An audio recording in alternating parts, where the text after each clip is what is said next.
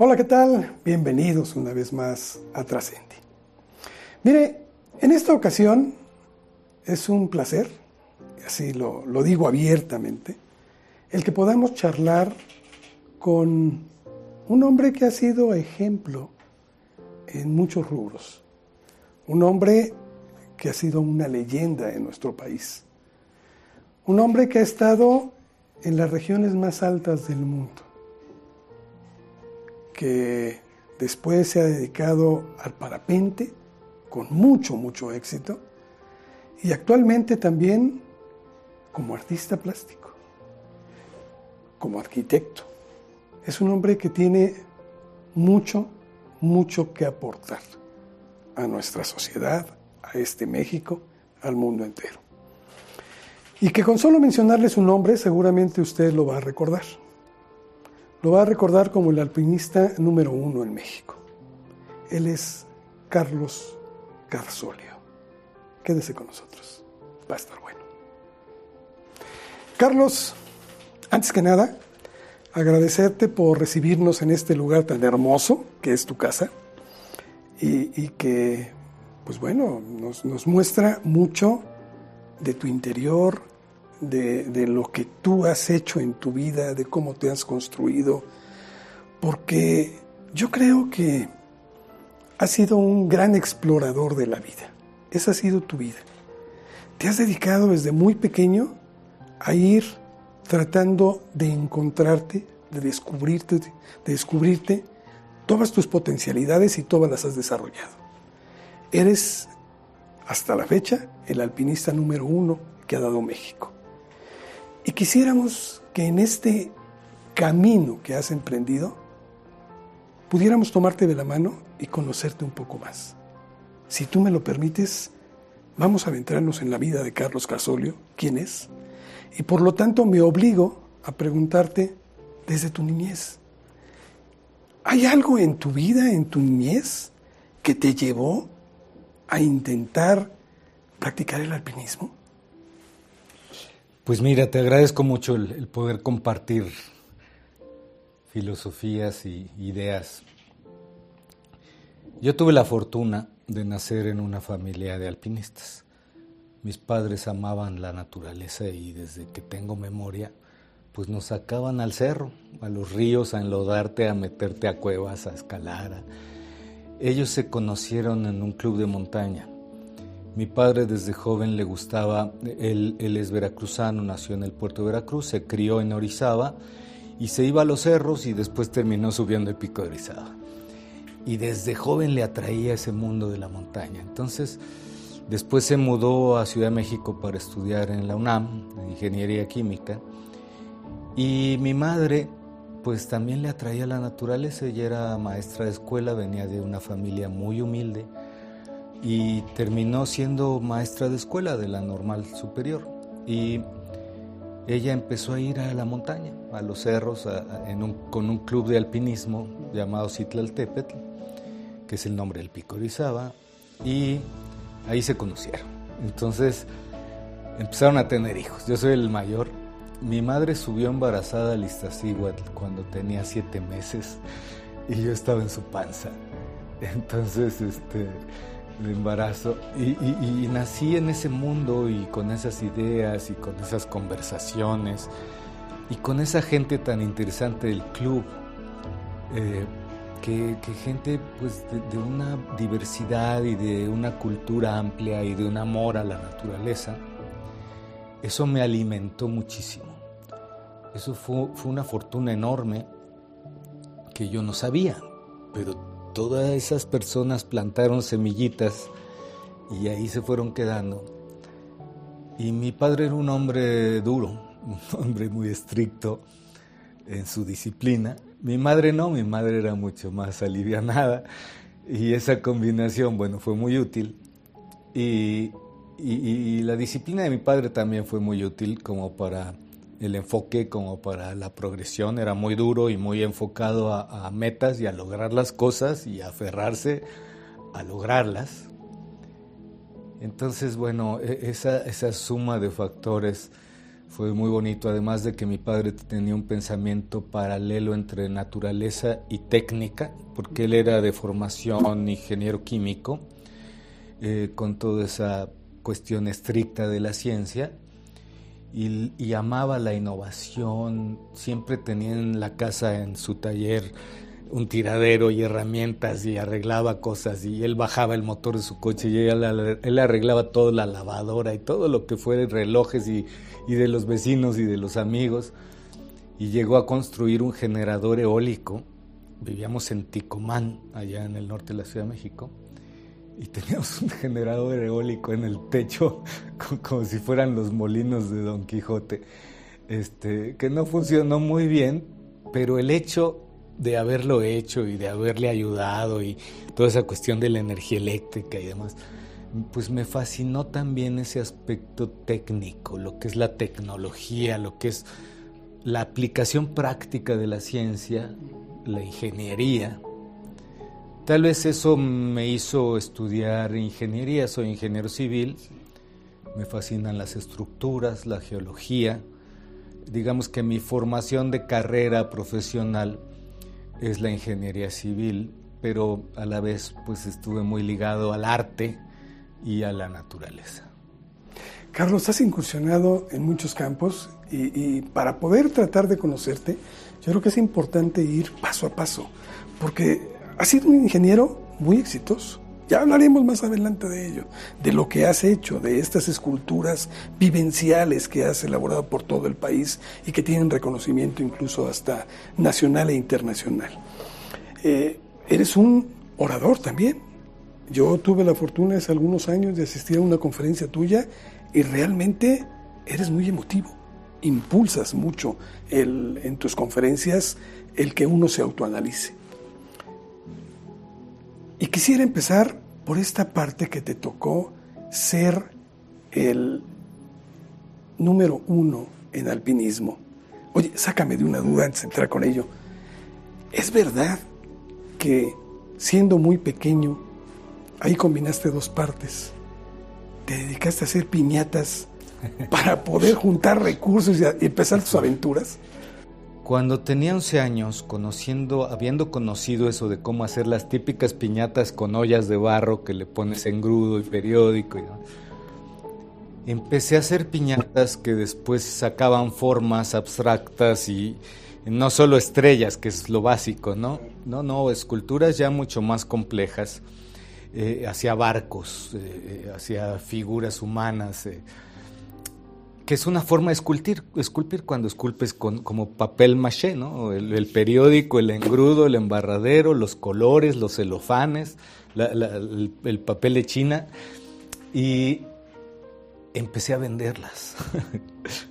Eh, y sentí que había que darlas a un precio apropiado. No a competir con todo el piñaterío barato que no es bonito, no, no tiene estética, sino hacer una pieza más valiosa eh, artísticamente y ponerle un precio. Y tenías 11 años. Y tenía 11 años. Llegué a vender piñatas en 400 pesos de esa época, que era una lana. O sea, para, para un niño.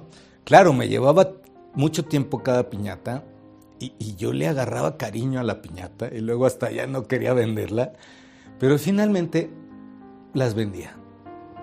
Y hubo algo muy bonito que me sucedió, que se convirtió en un arte efímero. Tu obra, a la que le dedicaste muchos días, que la amaste, desaparece. Sí, porque la agarran a palos. A golpes. Y ese rompedero de tepalcates y esa algarabía de los niños eh, le dio un sabor. te baja los humos el hecho de que tu arte sea efímero. Y mucho arte es efímero. una de mis hijas, la menor, es bailarina de ballet. El ballet es un arte efímero. O sea, dura un instante y cambia. Eh, y, mucho arte es efímero. Es algo sumamente interesante cómo se queda en tu mente esa imagen. Entonces, tengo guardadas las imágenes de esas piñatas en la cabeza. Este, y con eso eh, compraba algo de mi equipo de escalada, porque en casa siempre hubo mucho apoyo para estudiar, para, para comer bien, pero no había para lujos. Éramos siete hermanos, clase media, dificultades, este, justo, justo ir saliendo. No había para el lujo del equipo de alpinismo, este, había que hacerlo en casa. Mi madre cosía la ropa, las chamarras tal, eran hechas en casa, luego yo le aprendí y hacía mis chamarras. Las primeras chamarras y mochilas con las que fui a, las expediciones eran hechas en casa. Entonces, esa era como la limitante, pero en realidad siento que no fue una limitante, fue al revés. Fue, una formación. Fue una formación, sí. Carlos, ya nos platicaste que tu primer cumbre la alcanzaste aún sin haber nacido. Todavía ibas en el vientre de tu señora madre y alcanzaste eso. Yo te quiero preguntar, para aquel que, decida dedicar su vida a esta actividad que es preciosa, pero, pero muy peligrosa también, ¿qué cualidades tiene que buscar primero? ¿Es la valentía?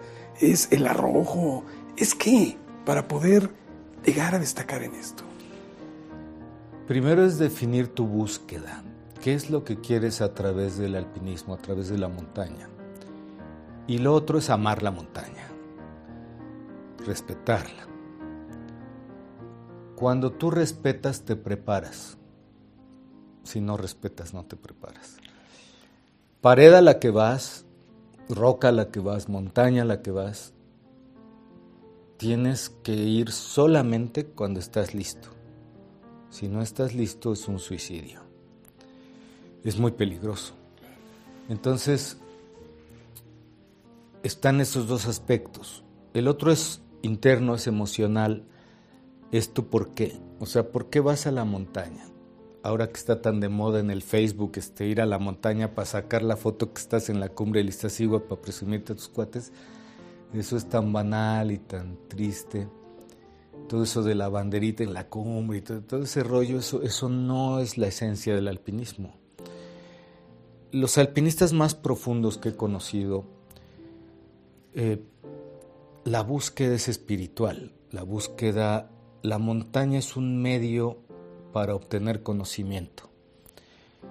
Es un lugar de meditación activa, de reflexión, de conocer las tormentas, las nubes, los glaciares, las rocas, los, las aves. Es una escuela de naturaleza formidable y de tu naturaleza interna y del cosmos.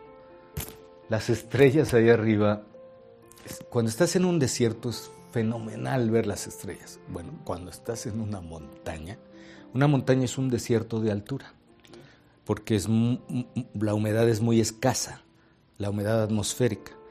De manera que es muy claro, hay una gran nitidez en ciertos días, ¿no? Cuando no hay tormenta,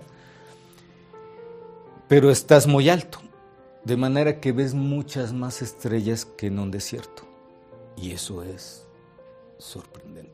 Sea, la Vía Láctea y los colores de las diferentes estrellas y, los planetas. Eh. Entonces, eh, aprendes muchísimo en la montaña, ¿no? Desde, desde la postura estilo Milarepa hasta, hasta cuestiones muy prácticas de ejecución, porque es un mundo en movimiento, en riesgo. Para mí la montaña está viva, la montaña tiene una presencia, tiene una personalidad, tiene un espíritu, tiene una vibración, una esencia. Y cada montaña es distinta. Mi búsqueda fue esa, mi búsqueda fue encontrarme a través de la montaña. Y es muy egoísta, es algo muy personal, es una búsqueda tuya. No es una búsqueda para los demás, no hay un estadio, no hay aplausos, no hay medallas, no hay diplomas, no hay público, no hay nada, estás tú y la montaña. Y tus compañeros, eh, y cuando estás en solitario, pues nada más es tú y la montaña. Y es la mejor maestra de vida.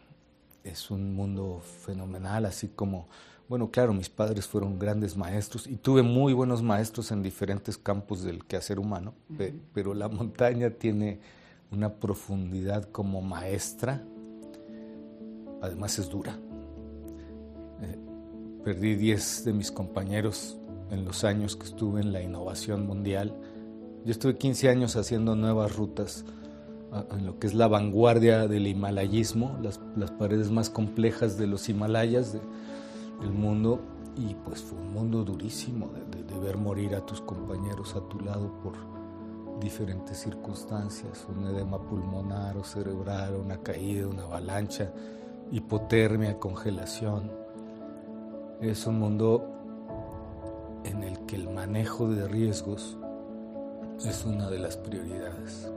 Carlos, lo sé porque tú lo has compartido en algunos otros lados, que en lo personal, a ti, tres veces tuviste que enfrentar o viste a la muerte de frente en esas excursiones.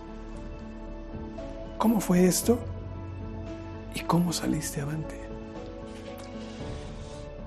Muchas veces estuve cerca, pero tres, tres fue un hecho, un hecho que me iba a morir.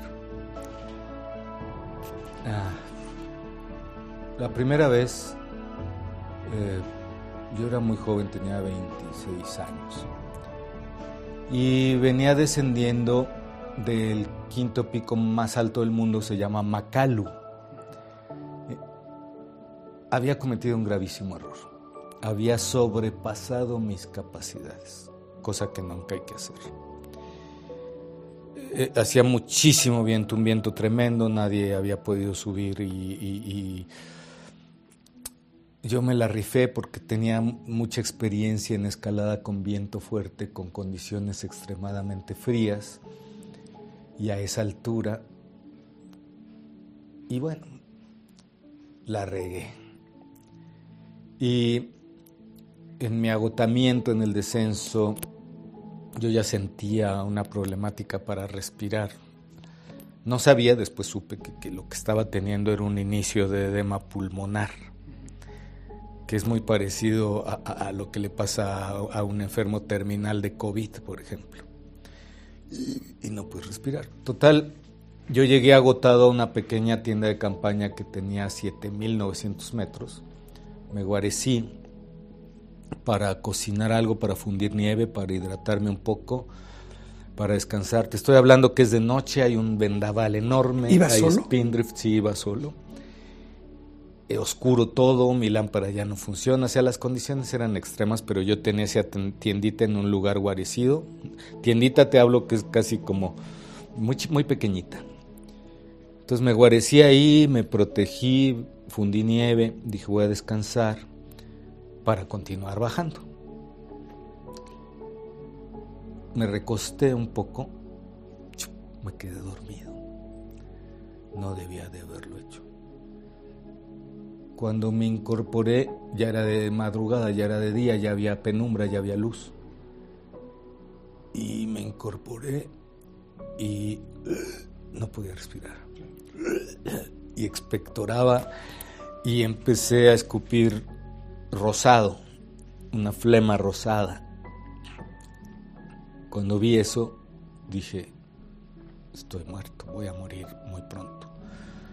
Yo ya había visto amigos morir por eso y es, cuando ya escupes rosado tejido pulmonar, quiere decir que el edema pulmonar está muy avanzado, que ya hay un daño serio y que no hay salvación la única salvación sería que un helicóptero te sacara y te llevara, pero, ahí no hay helicópteros.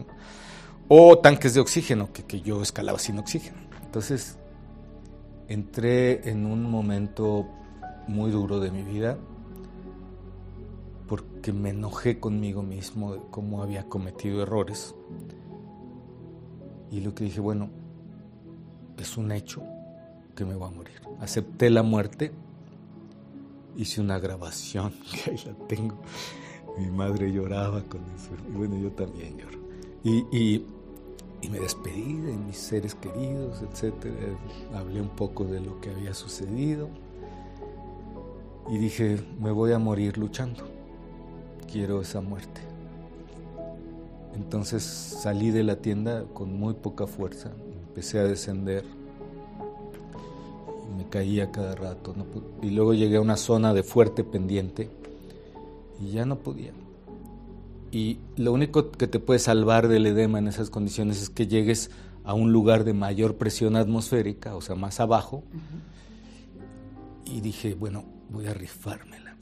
Y arrojar, me arrojaba en las laderas, caía, resbalaba, como sabía las técnicas de detenerme. Me lograba detener, pero estaba muy agotado. Pero fui perdiendo cientos de metros así. Y logré, bueno, ir sobreviviendo.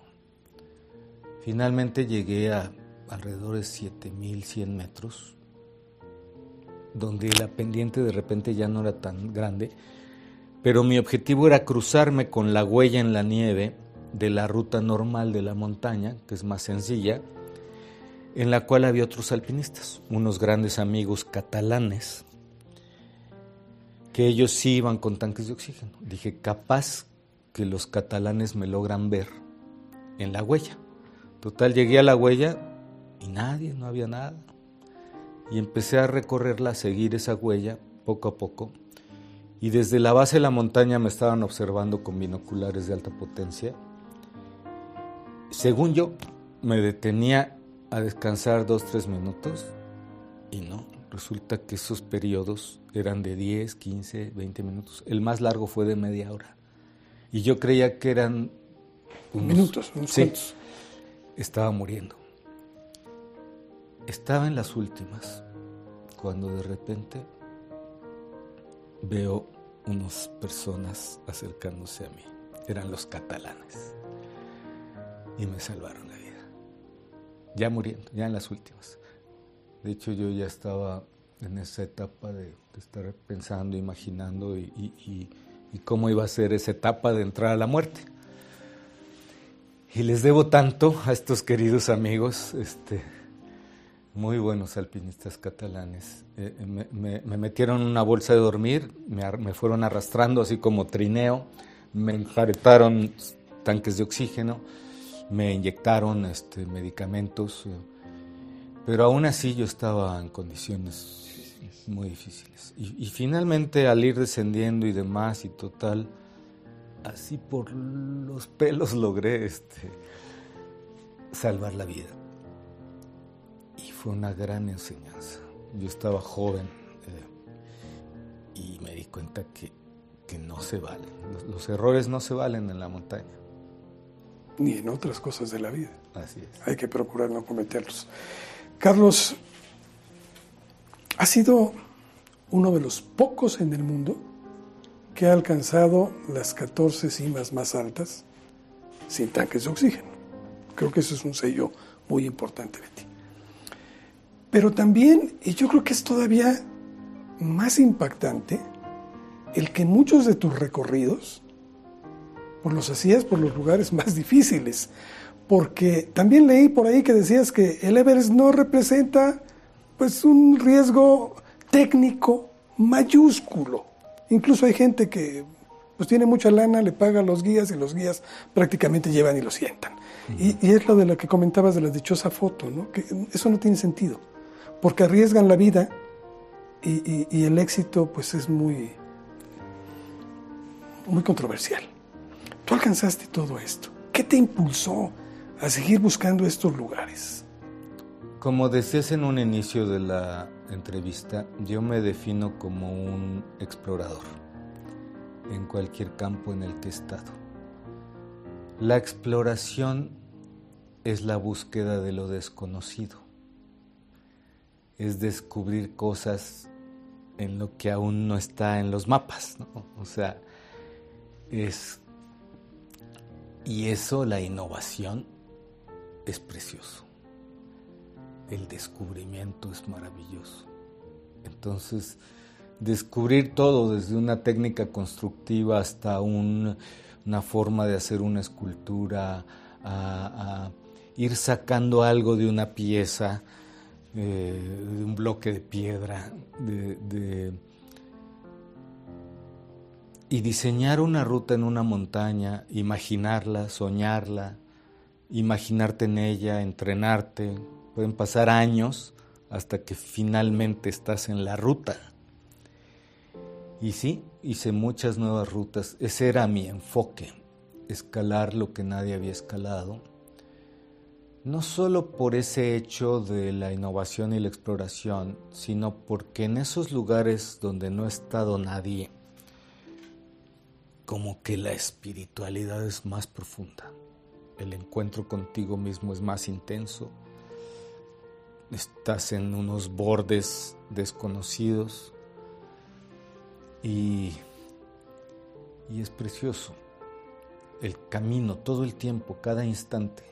La cumbre es solo una parte de todo el toda la gran aventura exploratoria Claro, tu objetivo es bajar vivo, de preferencia con la cumbre, pero, pero lo más importante es el camino, todo el camino, absolutamente todo, desde el entrenamiento, ese goce, ese goce cotidiano por la preparación, por, por el perfeccionamiento, por, por la mejora. Carlos, también es, es digno saber cuándo retirarse. Y tú llegó un momento en que dijiste el alpinismo, ya no voy a ser lo que soy y decides retirarte. Pero a mí me causa mucha, mucha alegría que un hombre con esta inquietud o estas inquietudes y, que su vida es la exploración, pues no decides sentarte en una silla este, mecedora y pasar ahí tus días, sino que intentaste una prueba que es igual de difícil, en la cual tenías todavía aptitudes, que es el parapente. Cuéntanos tu experiencia con el parapente. Mira, cuando yo ya había hecho pues mucho más de lo que había soñado en el alpinismo, eh, vino un momento muy duro, que duró unos tres años, ¿no? de, un desbalance ahí, de, de, decir, caray, ya tengo más de 35 años. Y en cualquier deporte en el que estés, o sea, a esa edad ya se te está acabando el 20. O sea, ya no tienes la fortaleza, las capacidades de un joven. Aunque tengas la experiencia, ya no compensa y entonces viene un declive. Ya nunca vas a poder superarte a ti mismo. Eso es un golpe duro. Porque llegué a la conclusión de que si me sigo dedicando al alpinismo, lo único que voy a hacer es un, voy a ser un experto que se repite a sí mismo.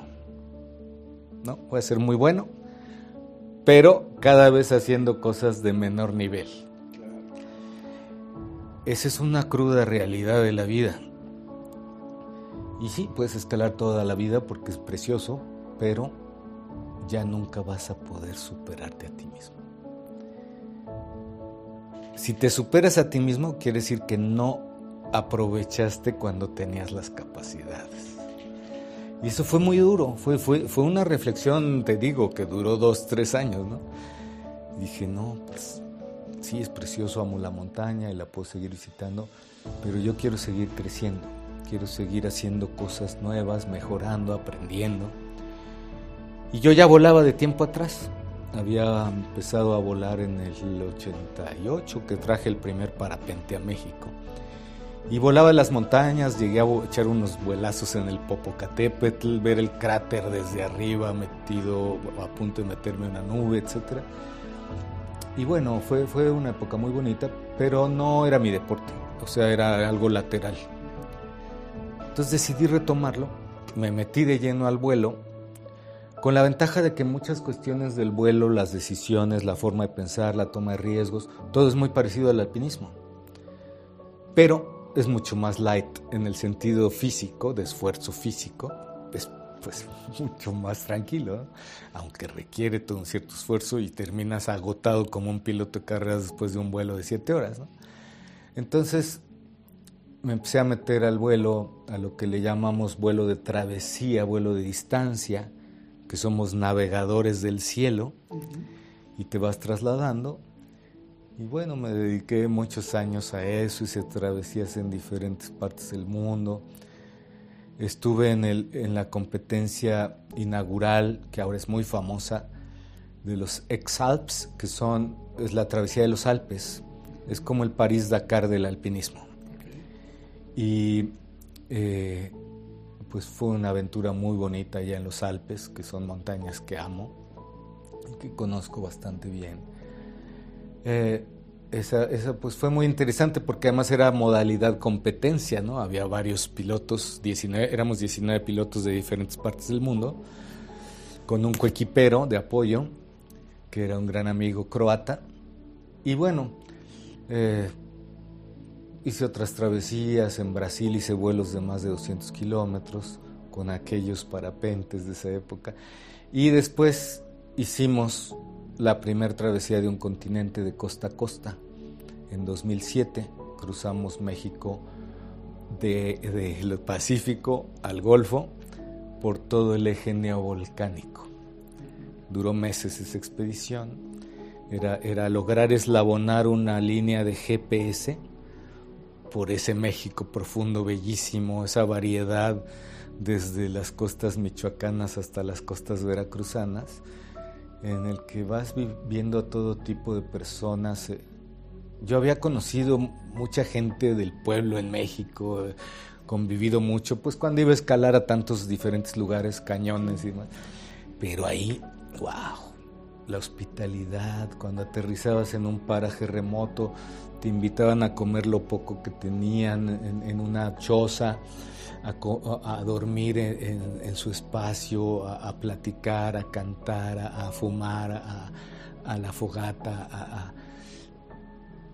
Ahí conocí al, al México profundo, aunque ya lo conocía, pero ahí, ahí me adentré porque a la gente le fascina que un loco llegue ahí, aterrice en su terrenito en el monte, ¿no? Alejado de las terracerías y fue algo muy bonito y además éramos un equipo de varios pilotos que, hicimos un gran trabajo en equipo y camarógrafos y, una periodista.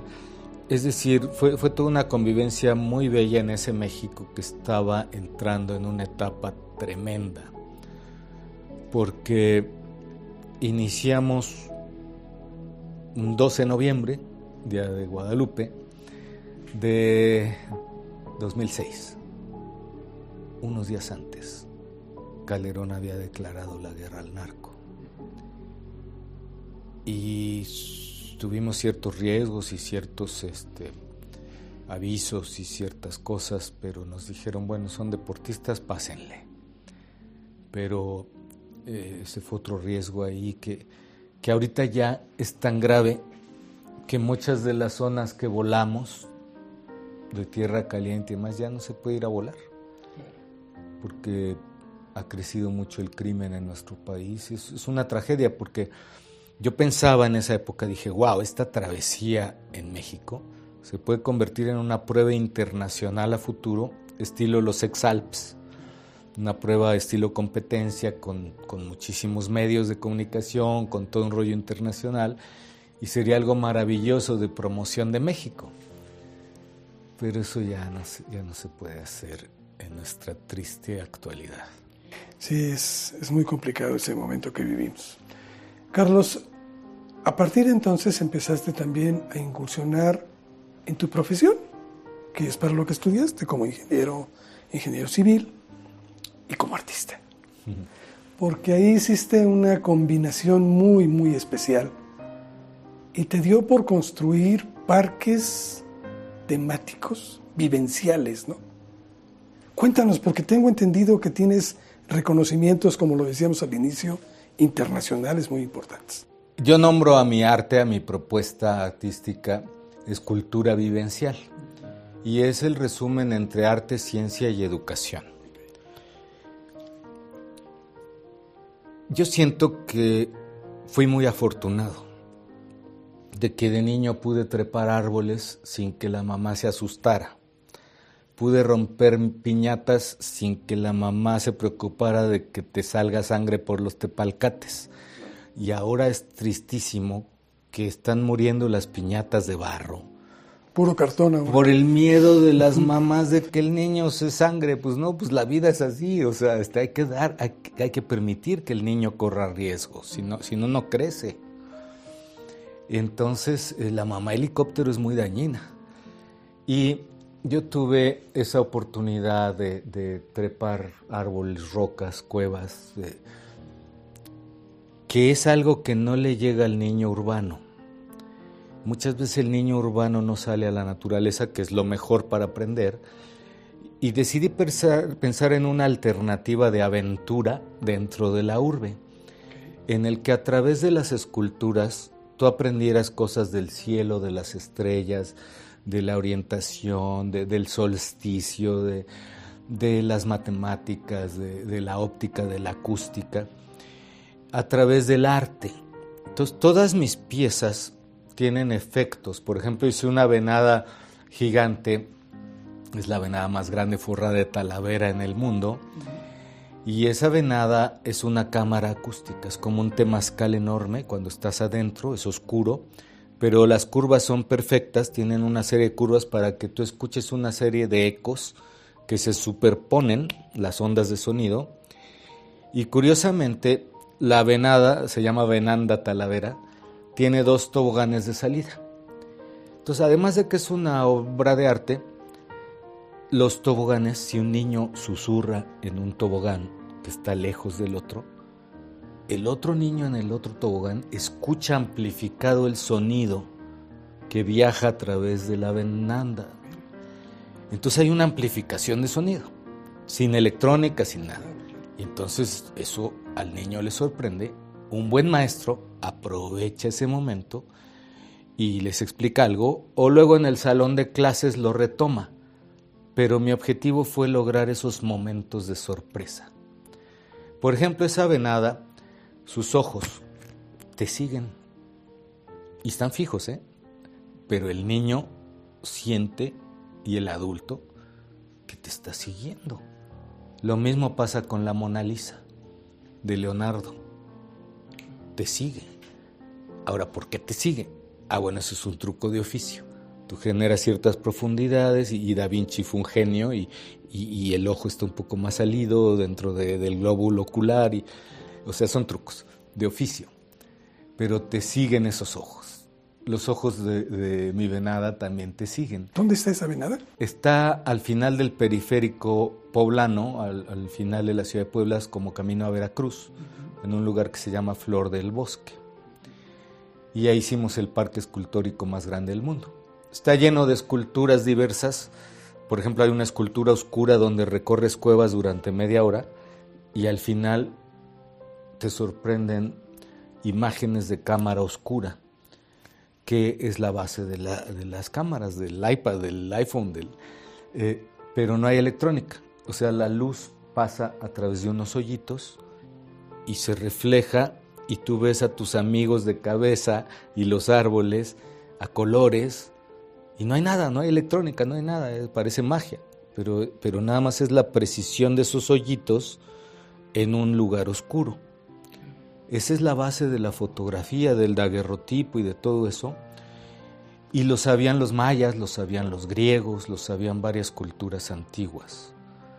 Entonces, ese tipo de cosas, por ejemplo, la pirámide de, de, Cuculcán, donde sube la serpiente en el solsticio.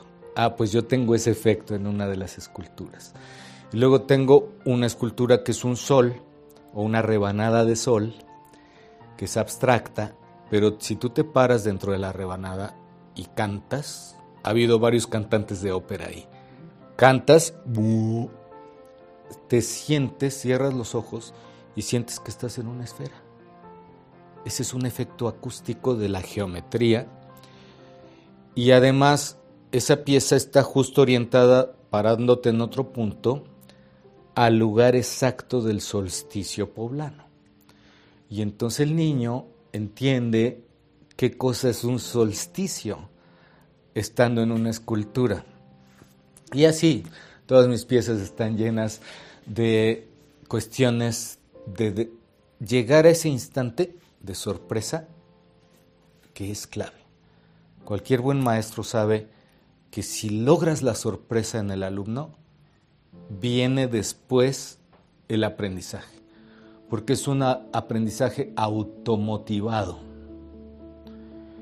El truco de mis piezas es ese. Eh, eh, eh, y bueno, he tenido oportunidad de, que se corrió la voz y, y, me mandaron llamar a China y hice una de mis piezas en China que no se ha inaugurado por cuestiones de COVID. Esa pieza se hizo para embellecer la ciudad de Chengdu, que está al centro de China, que va a ser como el nuevo hub de China, una ciudad enorme, 21 millones de habitantes, ecológica y demás, moderna. Fuimos invitados 40 escultores de diferentes partes del mundo. Eh, yo fui el único que fui de México. Y había escultores de Sudamérica, de Europa, de Rusia, de China, de, Taiwán, de Japón. Fue precioso, nos la pasamos bomba ya, este, todo este grupo de locos escultores, cada uno con sus ideas. Fue un, un agasajo de compartir este, con la gente de tu gremio y de tus ideas.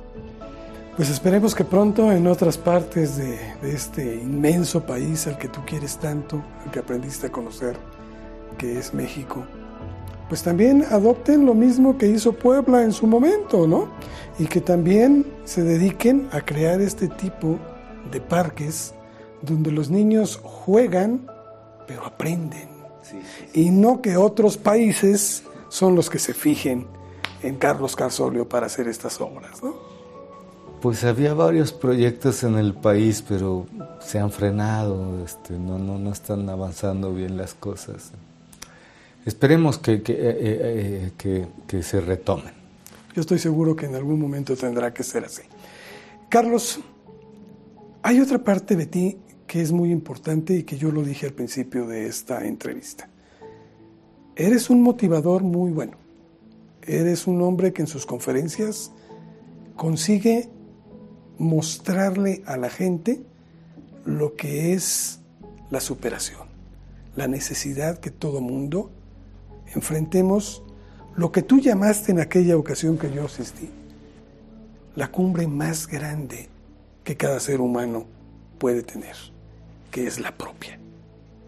Escalar eso, creo que eso, y conquistarlo, creo que esa es la mejor enseñanza. Coméntanos al respecto. Sí, mi lema es que la montaña más alta está dentro de ti. Esa es la más difícil. Es a la que más le tienes que dedicar tiempo, reflexionar, profundizar, que son tus porqués, que son tus cosas internas. ¿Por qué haces las cosas? Mientras más profundo es ese porqué, se te facilita automotivarte para lograr las cosas. Si ese por qué es superfluo, mm, te puedes caer fácil y levantar difícil. Pero si el por qué es profundo, digamos, tú quieres criar a tus hijos, quieres darles algo mejor a tus hijos y entonces trabajas en ciertas cosas. Tu motivación fuerte son tus hijos. Entonces no debes de quejarte de la chamba es parte de, y entonces haz que la chamba te guste y hazla creativa y búscale. Eh, entonces, no vas mentando madres el lunes al trabajo, este, sino wow, o sea, tienes motivadores muy fuertes que te hacen, tienes metas muy profundas. Y entonces sucede algo fantástico, que, que ese prisma con el que vemos la realidad, siempre tiene tanto el lado pesimista como el lado optimista, pero cuando tienes tú metas profundas, siempre encuentras las brechitas de oportunidad, las que sí son posibles, las, las que te emocionan. Y no te vas al lado de la queja, porque en la queja hay un daño, incluso un daño neuronal. Está demostrado que cuando tu cerebro acostumbra a recorrer caminos de queja, se vuelve un cerebro triste. Cuando tu cerebro es el contrario, o sea, el del explorador, el del buscador de soluciones, aunque sean las peores de las circunstancias, tu cerebro es feliz. Eso, eso está demostrado ya químicamente y los neurólogos, hay un gran, gran eh, estudioso de todo eso, Mihaly Csikszentmihalyi, que desarrolló la teoría del flow, el flujo, en el que estás pleno. Y eso sucede precisamente cuando, y nada más es un clic, el clic en esos opuestos, uno es queja y otro es búsqueda de soluciones. El clic es tan fácil que en un videojuego te enganchas, los jóvenes, y todo el tiempo están buscando soluciones y todo el tiempo están clavados y su cerebro está generando dopaminas y es hasta adictivo. No se están quejando cuando están en el videojuego, aunque les venga el peor de los malos y la peor bomba y se hayan caído en el videojuego. No. Ah, pues si operas de esa forma en la vida, es muy diferente, porque tu cerebro está operando en el sentido de, búsqueda de soluciones. Y siempre yo aprendí que hasta el último, último, último instante de tu vida tienes la oportunidad de o te quejas o buscas soluciones. Esas veces, tres veces, la primera te la platiqué de que me iba a morir. Las otras dos veces fueron más veloces. Una de ellas fue una decisión. Era de noche en el K2, la segunda montaña más alta del mundo, tormenta tremenda, eh, condiciones extremas. Cometí un error, me fui a un lugar muy empinado, ya no tenía energía para subir. Y en esa tormenta que no se veía nada y en esas condiciones, yo intuía que había algo del otro lado. Y salté al vacío. Por intuición. Por intuición. Y sí, sí había algo del otro lado y me salvé fue un volado. Pero porque hasta el último, último, último de los instantes estás buscando una solución. Y la otra ocasión que iba a morir también fue muy veloz. Fue una avalancha que se rompió la montaña allá arriba con rocas y demás 500 metros. Y yo estaba justo, éramos dos, en un colador de avalanchas donde, donde era todo, era un embudo. Iba a llegar ahí piedras enormes, el, toda la mano del, tamaño de cuartos, de coches. De... Cuando vi eso dije, estamos muertos, pero había unos segundos. Esos escasos segundos escalamos como en Matrix, como en cámara lenta, yo lo recuerdo. No sé cómo lo hicimos. Íbamos a una velocidad impresionante hasta lograr en los últimos instantes, cuando estaban llegando las primeras rocas, llegamos a un desplome de piedra que nos protegió. Como un paraguas. Sí, sí, un, techo, un techo de roca. Y las rocas pasaban, sacaban chispas, se, se olía como a pólvora. Fue un caos tremendo, una destrucción. Y nosotros nos salvamos. En esas tres opciones que me iba a morir, la primera que fue muy lenta por el edema, yo podría haber dicho, chin, la regué, soy un idiota. Ay, caray, pero ¿por qué? ¿Y por qué yo? Y no sé qué, ¿y por qué a mí? Ta, ta, me hubiera muerto. En la toma del salto, en la decisión del salto, hubiera dicho, no, pues ya no hay para dónde y voy a intentar regresar. Pero no, o sea, yo no hubiera percibido en mi la posibilidad. E igual cuando, cuando esa avalancha hubiera dicho, no, pues ya valimos madre. O sea, ya, ya, ya nos cargó. Y no, hasta en ese último instante, a punto de morir, tú tienes la opción. O te quejas o buscas soluciones. Pero son pensamientos opuestos. Ambos son pensamientos creativos. Todos conocemos a un quejoso que tiene una creatividad impresionante, ¿no? y conocemos a un buscador de soluciones súper optimista también que tiene chorros de, ideas. Entonces, este, es, es, es esencia entenderla. Es muy bueno enseñársela a los niños. Y a los adultos. Sí. Porque no actuamos así muchas veces.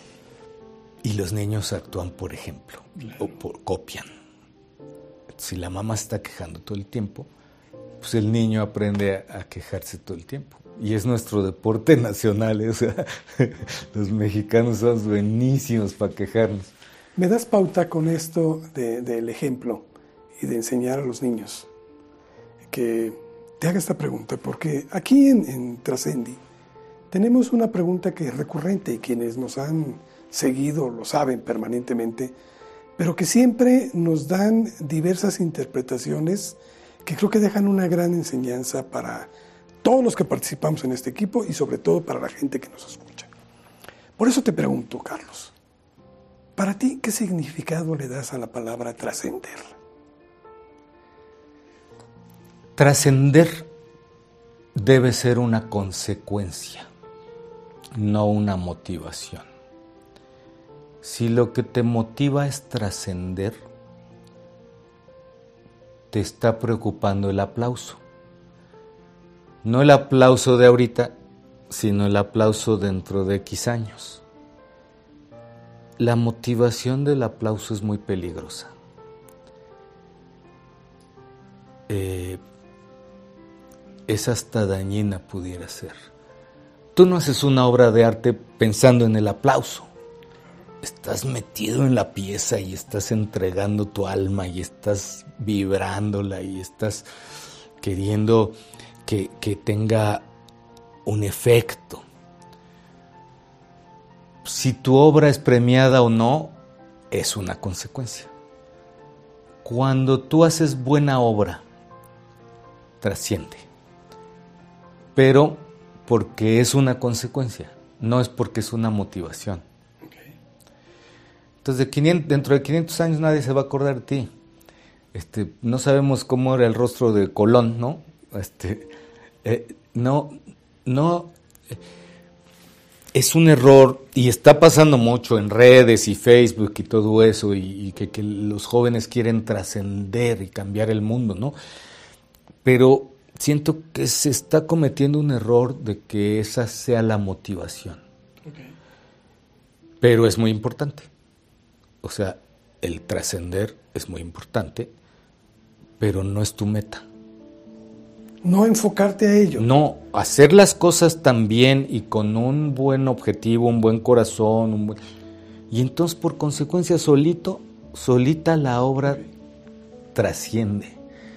Mis cumbres no las hice para trascender, pero trascendieron porque fueron de alta calidad, porque fueron de alta dificultad, nuevas rutas, un ejemplo, la gente veía loco alpinista o se lo imaginaba, y ese hecho de esa lucha trascendió y fue útil para otras personas, que no era mi objetivo, pero, pero sucedió. Y eso, eso me da mucho cuando, cuando hago mis obras, pienso de esa forma eh, y trato de hacerla lo mejor posible, que sea lo más útil posible, lo más estética posible, que guste a la mayor cantidad de gente, aunque no a todos los puedes. Eh, y entonces ya solita la obra, ¡pum!, permanece. Que por cierto, la que tenemos a nuestras espaldas es una de las obras escultóricas de, Carlos Garzolio, estas esculturas vivenciales. Eh, nada más se lo dejo ahí. Oiga, Carlos, yo te quiero agradecer mucho de veras este tiempo que nos concebiste para entrevistarte en Trascendi. Y creo que tú nos, nos has mostrado algo que es muy importante. Cuando hablamos de exploradores, comúnmente solemos pensar en aquellos que entregan sus vidas, ir al Polo Norte, descubrir los ríos de, de África, alcanzar las grandes montañas y todo. Pero tú nos enseñas con tu ejemplo, que ser explorador todavía puede ser en esta vida, o tiene, tenemos la obligación de serlo en esta vida, y que la cumbre más importante es conquistarnos a nosotros. Tenemos que conocernos, y en esa medida podemos ser grandes exploradores y trascender, a final de cuentas, aunque no sea el motivo de podernos enfocar. Algo que desees agregar, Carlos. Todos somos exploradores. No hay un solo bebé que no sea un explorador. Todos lo traemos en la genética. Y ahí los ves a los bebés trepándose a algún lado o metiéndose una cosa nueva en la boca. Y ellos saben, ellos saben y van midiendo riesgos y van trepándose a la escalera y, saben que se pueden caer, pero eh, se cuidan. Si la mamá está sobre de ellos, les está haciendo daño. Hay mamá helicóptero. Sí, hay que dejarlos, hay que dejarlos que, que, vayan corriendo sus riesgos, que vayan aprendiendo, que se den de topes, para que después no se caigan desde arriba de la escalera, ¿no? O sea, que, que vayan...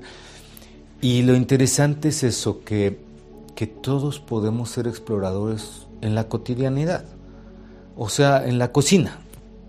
Le agregas tantita más pimienta y unas cebollitas y sazonas mejor y, a la salsa le echas elotes y entonces agarra más forma, ¿no? El taco. Ahí hay una exploración. Y, y, en la forma de educar al hijo y en la forma de irte al trabajo. Y eso se puede practicar. Los psicólogos eh, explican cosas tan sencillas como lavarte los dientes con la otra mano. Ay, órale, es diferente, es, es, un reto y, y entonces tus neuronas se alertan, wow, hay algo más divertido, hay algo nuevo.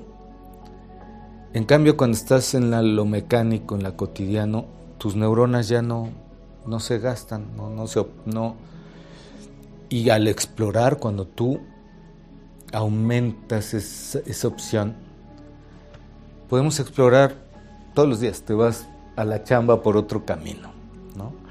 Te amarras los zapatos de otra forma. Empiezas con el otro zapato. O, ah, son muchas cosas este, que puedes hacer en la cotidianidad para que tu cerebro sea el cerebro de un explorador. Carlos, un placer volver a verte y pues seguir aprendiendo. Encantado. Muchas gracias. Gracias. Y bueno, pues amigos, espero que esto sea de su interés y que muchas de las cosas que aquí se han planteado de esta experiencia de vida, de este impulso que se tiene por redescubrirnos a diario, le pueda aportar algo a su vida. A nombre de todo el equipo de Trascendi, les agradecemos que nos hayan acompañado y próximamente nos veremos en otra emisión. Hasta entonces.